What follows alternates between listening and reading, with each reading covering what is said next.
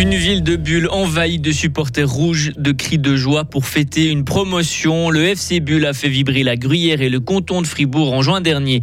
Observer et attendre, la Suisse ne se fait pas trop de soucis face à l'afflux possible de voyageurs venus de Chine. Et les Balkans sont une poudrière. La Serbie et le Kosovo pourraient sortir les armes. Et pour ce qui est de la météo, aujourd'hui, le ciel sera nuageux avec quelques faibles averses, notamment euh, cet après-midi. Les températures 9 à 12 degrés. Le journal avec euh, Vincent Douce. Bonjour. Bonjour à toutes et à tous. Une dernière victoire en prolongation face à Tougen, une promotion et Bulle plonge dans le bonheur. En cette fin d'année, on vous propose de vous replonger dans les meilleurs moments sport de 2022.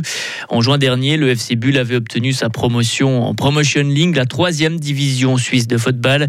Pour obtenir son ticket, la formation de Bouler avait dû écarter Volon et Tougen lors des finales de promotion. L'entraîneur Lucien Denervaux se replonge quelques mois plus tôt. Bah, si on se replonge au mois de juin, c'était un magnifique mois, un magnifique mois pour le FC Bulle. Avant de débuter euh, ces finales de promotion, bah, on était clairement détendu et je pense que c'est ça qui a été notre force durant durant ces finales. Et c'est pour ça qu'on a pu faire de, de, magnifiques finales parce que on a pu euh, être relâché et je crois qu'on a su euh, justement mettre cette pression de côté et profiter un maximum de, de ces beaux matchs. Le FC Bulle est actuellement en pause. Le club gruyérien occupe le 13e rang du classement sur 18 équipes de Promotion League. Une victoire sur le fil pour le Paris Saint-Germain, toujours en football. Pour son retour à la compétition, le PSG a gagné dans la douleur 2-1 contre Strasbourg. Une victoire assurée à la 97e minute grâce à l'inévitable Kylian Mbappé. Neymar a lui été expulsé à la 63e minute de jeu pour un deuxième carton jaune. Ok sur glace, Ambri Piotta continue euh, son sans faute à la Coupe Spengler. Ont obtenu leur deuxième victoire en deux matchs. Ils ont écrasé hier Helsinki 7 à 3. Ambri Piotta est assuré de finir à la première place du groupe. Les Tessinois sont directement qualifiés pour les demi-finales du tournoi. Et ce n'est pas le même destin pour Davos. Les Grisons se sont lourdement inclinés hier 9 à 1 contre Sparta Prague. Davos devra jouer un quart de finale contre Helsinki. Et Davos n'a pas réussi à décrocher la qualification directe pour les demi-finales de la Coupe Spengler. Les Chinois pourront voyager en Suisse sans aucune restriction. L'Office fédéral de la santé publique nous a annoncé hier qu'il n'était pas prévu pour l'instant d'introduire des mesures sanitaires aux frontières. Les précisions de Karine Baumgartner. Dès le 8 janvier, les voyageurs en provenance de Chine n'auront plus besoin de faire une quarantaine lorsqu'ils rentrent au pays. Une nouvelle accueillie avec joie qui a déclenché une ruée vers les vols internationaux. Mais certains États s'inquiètent, à l'image du Japon et de l'Inde, qui imposent des tests PCR obligatoires aux voyageurs qui arrivent de Chine. La Confédération, elle, observe et attend.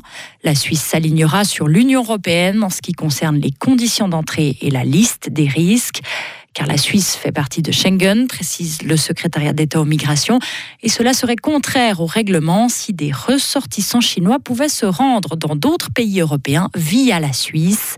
Actuellement, Bruxelles ne discute pas de mesures spécifiques pour les voyageurs en provenance de la Chine.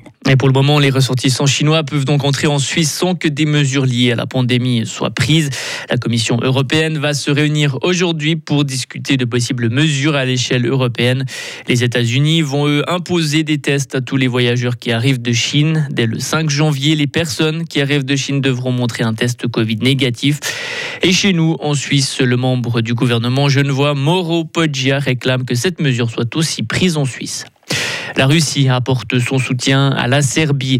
Le Kosovo a fermé son principal poste de frontière avec la Serbie, une décision prise après que les Serbes ont dressé des barricades. Moscou donne son soutien à la Serbie face à l'OTAN. La région connaît une de ses pires crises de ces dernières années. Les États-Unis et l'Union européenne appellent eux à la désescalade. La première ministre serbe juge, elle, qu'on se trouve au bord d'un conflit armé. Et enfin, Italo Bettiol, le créateur de Chapi Chapeau, est mort. Il avait 96 ans. Chapi Chapeau, c'est une mythique série d'animation des années 70. Les personnages de la série, un garçon bleu et une fille rose coiffée de chapeaux géants, leur univers peuplé de cubes magiques et le générique culte signé François de Roubaix sont apparus en octobre 1974 sur les écrans.